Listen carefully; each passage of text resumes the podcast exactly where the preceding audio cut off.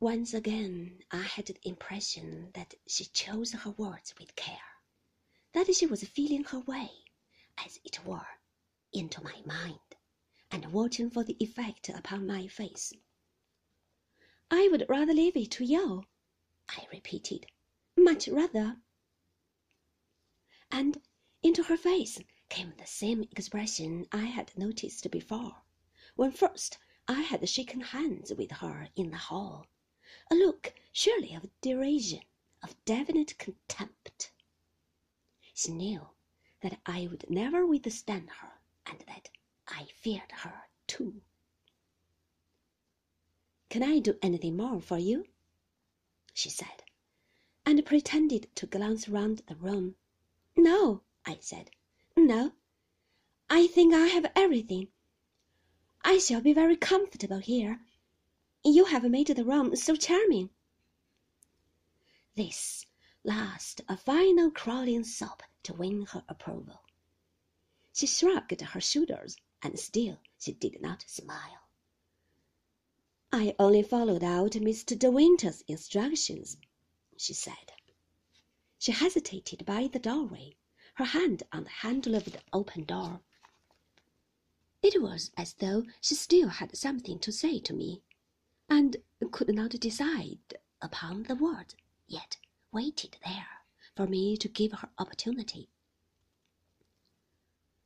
I wished she would go. She was like a shadow standing there, watching me, appraising me with her hollow eyes, set in that dead skull's face. If you find anything not to your liking, you will tell me at once? she asked. Yes, I said. Yes, of course, Mrs. Danvers. But I knew this was not what she had meant to say, and silence fell between us once again. If Mr. De Winter asks for his big wardrobe, she said suddenly, you must tell him it was impossible to move. We tried, but we could not get it through these narrow doorways. These are smaller rooms than those in the west wing. If he doesn't like the arrangement of this suite, he must tell me. It was difficult to know how to furnish these rooms. Please don't worry, Mrs. Danvers, I said. I'm sure he will be pleased with everything but I'm sorry it's given you so much trouble. I had no idea he was having rooms redecorated and furnished. He shouldn't have bothered.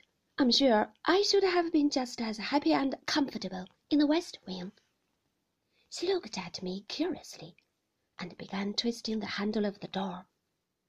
Mr. De Winter said you would prefer to be on this side, she said.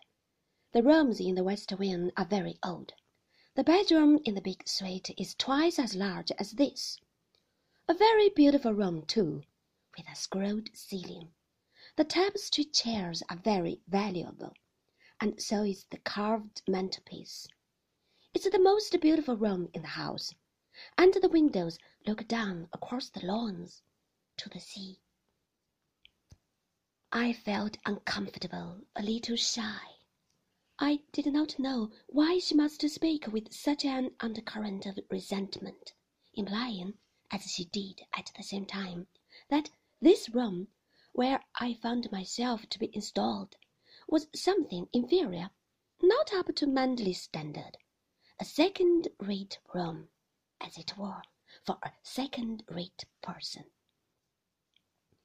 I suppose Mr. De Winter keeps the most beautiful room to show to the public. I said. She went on twisting the handle of the door, and then looked up at me again, watching my eyes, hesitating before replying.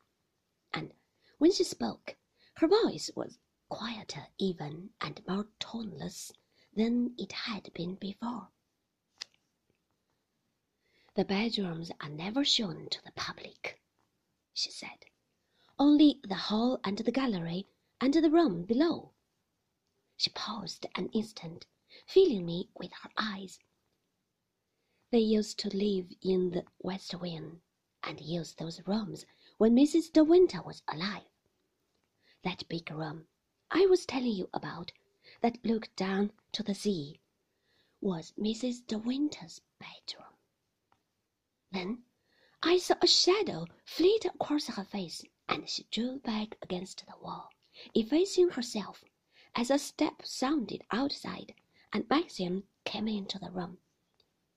How is it? he said to me. All right. Do you think you'll like it?